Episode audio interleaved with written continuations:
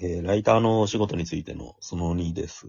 はい。えっ、と、まあだから自分の仕事ってやっぱり、その、ある個別の作品、ドラマなり映画なりあったとして、それの作、うんそれがどういう作品でどう魅力的なものかとか、どういう切り口で見たら面白いかとか、うん。あと似たような作品があったとして、それとどう違うのかとか、そういうのを細かく書いていくって感じですよね。うん。な、何わさんでそもそもどうやって原稿を書いてるんですか？ドラマ評論、あのね、なんか最近書き方変えたんですよ。うん。人によって違うんですよね、書き方が。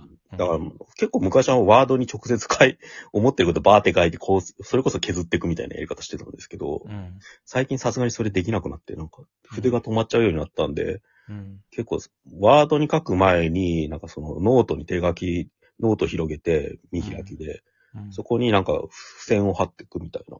うん。なんか黄色い正方形の付箋があって、うん。まあ割と細かく書き込めるんですよ。うん。それをなんか全部貼っていくと6項目ぐらいになるんですよね。うん。うん。で、それを、まあちょっと多かったら減らしてみたいな感じで並べ替えたりとかして構成決めて、うん。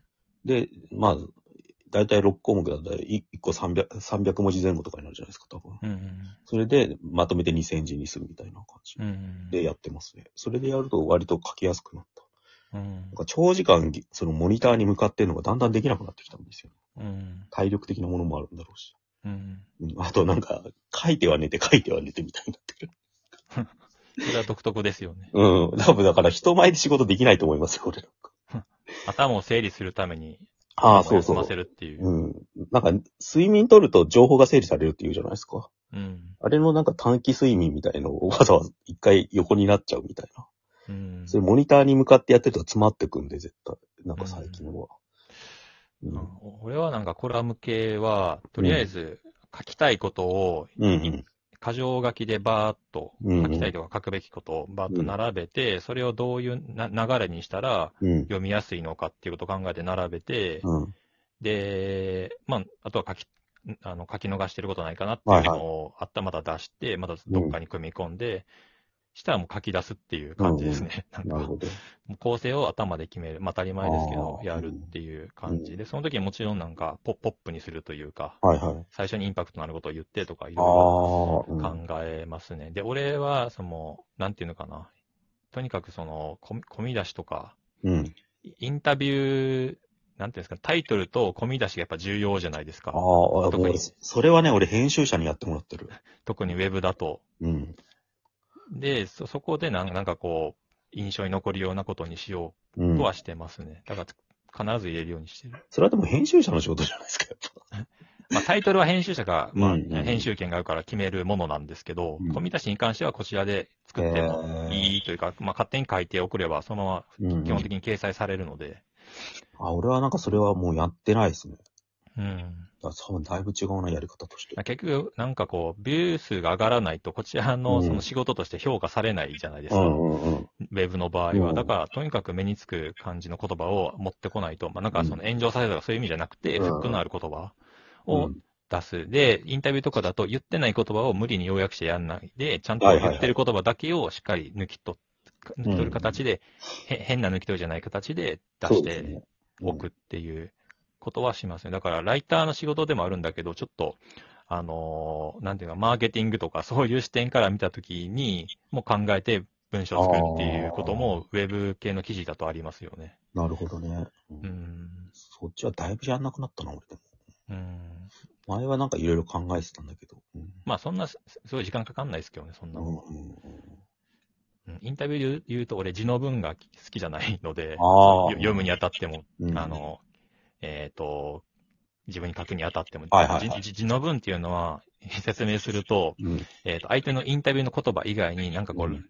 そのあその合間合間、鍵括弧の前に、うん。鍵括弧なしで、なんか説明文みたいな感じで、はいはい。質問文だけじゃなくて、はい。せ何かしらその記者の思いとかを書いた上で、はいはい。次の、えーインタビュー対象の言葉に入るっていう構成が、よく見ることがあると思うんです。あれ、俺あんまり好きじゃなくて、全部質問回答質問回答にしたくて、ナンバーとかの感じですよ。そう、要約に関しては込み出しでしてるから、これでねうん。っていう感じでやってますね。うんまあ、求められたらもちろん自分の分もはいやるんですけど、っていうところで、で、文字起こし、そう、さっき言いかけたことで言うと、あの、過渡期ではあるんですけど、だんだんやり方固まってきて、うん。で、ちょっと前までは、うん。あの、Google の音声入力ではい、一回耳で聞きながら、それをもう一回俺が喋って。ヘッドセットして。それで文字起こしになっていくっていうのをやってましたね。それだと1時間ぐらいのインタビューだと、まあ、2時間はかかんないのかな、ぐらいの感じ。その、聞きながらここどうせ入れへんからってとこは省けるんで、で、やってたんですけど、そうこうしてるうちに、その、アプリっていうか AI 的なものが進化していって、うんもう今あれですよね、その、録音してた音声のデータをぶち込んだら、もう5分後ぐらいに文字起こしがバッと出てくるみたいな時代になってるんですよね。うん。で、ただ、今、過渡期で、えっ、と、基本的にそれをあんまり PC の知識がない人がやろうとすると、有料になってくるんですよね。うん。お金がかかるっていう、結構、うん月単位、年単位とかで、まあ大きめの金がかかるのかな。うん。PC だと。ちょっとアプリとかだともしかしたら安価でもできるようになってるかもしれないですけど、俺ちょっとスマホとかで文字起こしはしないから、うん。わかんないんですけど、で、PC の知識があれば、なんだっけな、えっ、と、コマンド入力、ノーコード、ちょっとよくわかんないんですけど、を入力すれば、えっ、と、そういう有料でできる文字起こしのサービスをもう無料でできてしまう時代になっていて、それじゃ無料だから、うん。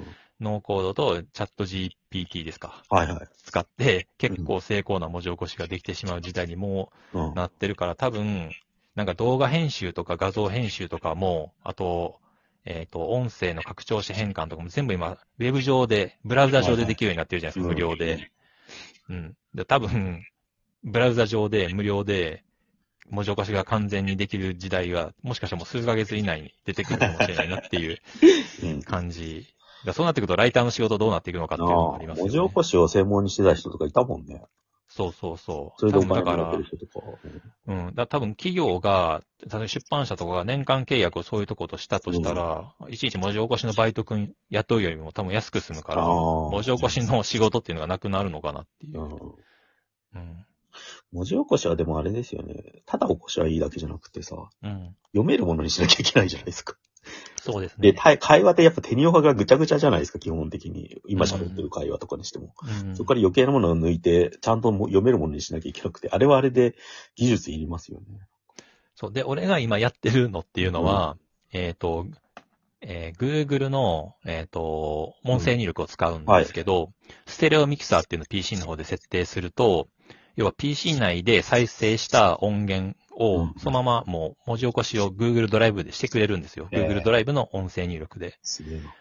で、ただそれちょっと精度があんまりよろしくないので、一応見ておかないといけないし、止まったら一回止めて、もう一回、あの、録音開始みたいなことしないといけないんですけど、でもそれだと1時間ぼーっとして、うんまあ、止まった、あの、やり直してみたいなことしてたら1時間ぐらいで終わるんですよね。で、もちろんあんまりその、成功ではないから、ーうんえっ、と、もう一回再生して、うんおかしなところを直すっていうことは必要だったりするんですけど、で、それが多分、あの、なんていうんですかね、あんまり気を張らずにできる作業ではあるので、うん。2時間それをやるのと、えっ、と、2、3時間もっとかな、真剣に文字起こしするのとは全然労力が違うというか、なるほど。すげえ楽なんですよ、これ。うんうん。っていうのがあるので、俺はちょっと今それをやってますね。多分聞いてるライターの人とか編集者の人とか、やり方がまた違うかもしれないですけどね。うんうん。まあ、インタビューが多い人はそれでいいっすよね。うん。レビューとかああいうのって本当チャット GPT とかでできるようになっちゃうのかな？なんか アマちゃんのあらすじを教えて。そうそうそうそうそう。あらすじ教えてとか、見どころ教えてとか言ったらさ。それでファファクトチェックをライターがやるみたいな。そうそうそうそさただ単に。う。うん。なんか、そうなったらもうなくなるよな、このこの仕事っては思ってんだけど。うん。文字起こしの仕事はもうなくなるのは本当に今年中ぐらいかもしれないとかいうレベルですよね。うん。評論もだからお題だけ入れれば、うん。チャット GPT が答えてくれる時代になったらどうしイラストとライター的な仕事がどんどん AI に奪われていくのかもしれないですよね。ただなんか、どこになんか力入れてるのかわかんないですもんね、でも文章を書いてるときって。うん。結構ぐちゃぐちゃじゃないですか、なんか。うん。うん、だから、なんかそういうふうになんか因素分解できるのかなっていうのはたまに考そうですね。まうんあ、完全にはなくならないでしょうけど。うん。うん。なかなかね、うん。あんま便利っちゃ便利ではあるんですけどね。逆になんかドドラえもんみたいな感じでさ、なんかうん。自分と同じ思考してくれる人が何人かいてさ、なんかうん。それで回してるうちになんか言語が出来上がったら楽なのになと思いますけ ああ、ありましたよね。ど。なんかお俺3人ぐらいいねえかなっていうさ。あの、タイムマシン使ってドラえもんがいっぱい、7人ぐらいいるやつ。うんあれってあれですよね。い今のワンピースで、ドクター・ベラパンクがやってるねそうそうそう、そうそういう感じ。完全にあれドラえもんオマージュだから、本気でそれでやってますよね。うん。どまあ、のび太くんが何人いてもしょうがねえんだけど、みたいな気もするけど。俺が何人もいてもしょうがねえって気がするんだけどさ。うん。いや、結局さ、なんかさ、レビューとか書いててもさ、うん。なんか、俺はやんないですけど、なんか、ウィキペディアの要約みたいなものになってく可能性があるわけですよ。やつうんと、あらすじとか、概要とか、見どころとか書いてくるとさ、なんかうん。そういうのをさ、差し引いた時に何が残んのかなって、自分が書いてるっていいみたいの？うんう。ん。そこになんか多分批評とかのさ、意味が残るんだろうけど、うん。うん、それってど何パーセントくらいなんだろうってのは思いますよまあ、その社会。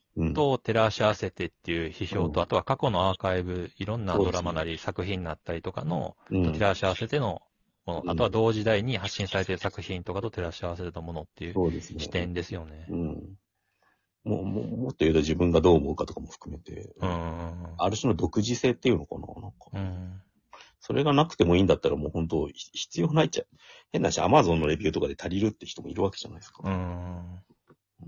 そういうのとどう差別化していくかって考えると、なんか、うん。わかんないですよね。もうそんなのいらないって人もいるのかもしれないけど、逆に残る可能性もあるっていうか、だからこそ。そうですね。まあだから、なんすか、なんすかね、暗い話ばっかりしててもあれですけど、まあ専門性があるっていうことは重要かなと思いますけどね。やっぱり。うん。AI に勝てるのかみたいな話ですけど、最初。う んなんか、生き残っていくしかないんじゃないですか。そうですね。そんな感じですかね。そんな感じです。はい。またなんかこの話できたらと